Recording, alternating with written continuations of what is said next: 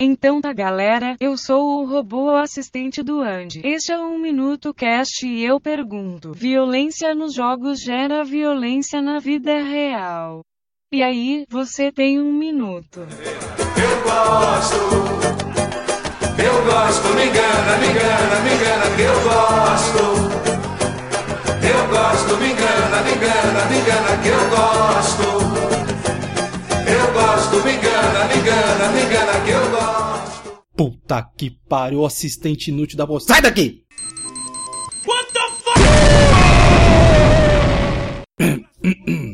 Então, vamos conversar sério aqui.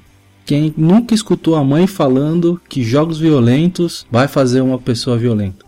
Não é que uma coisa está correlacionada à outra, que ela é a causa disso.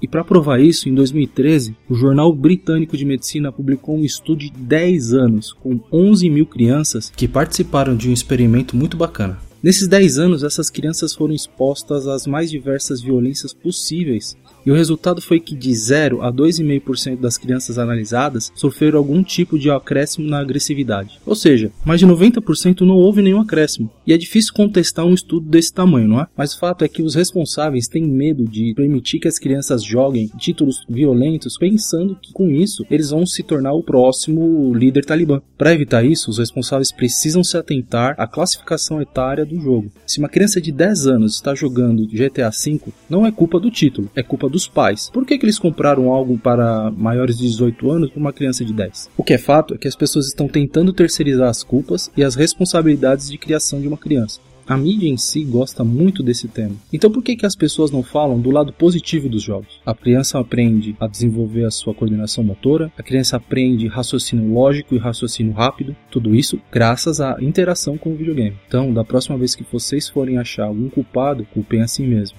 E eu passei de novo em um minuto, mas se você reclamar, eu meto a mão na sua cara. Só que não. Tchau. Da próxima vez, vamos. Então não é. Então. Mas o fato é que. Oh, caralho. Mas o fato é que mas o fato é que. Caralho.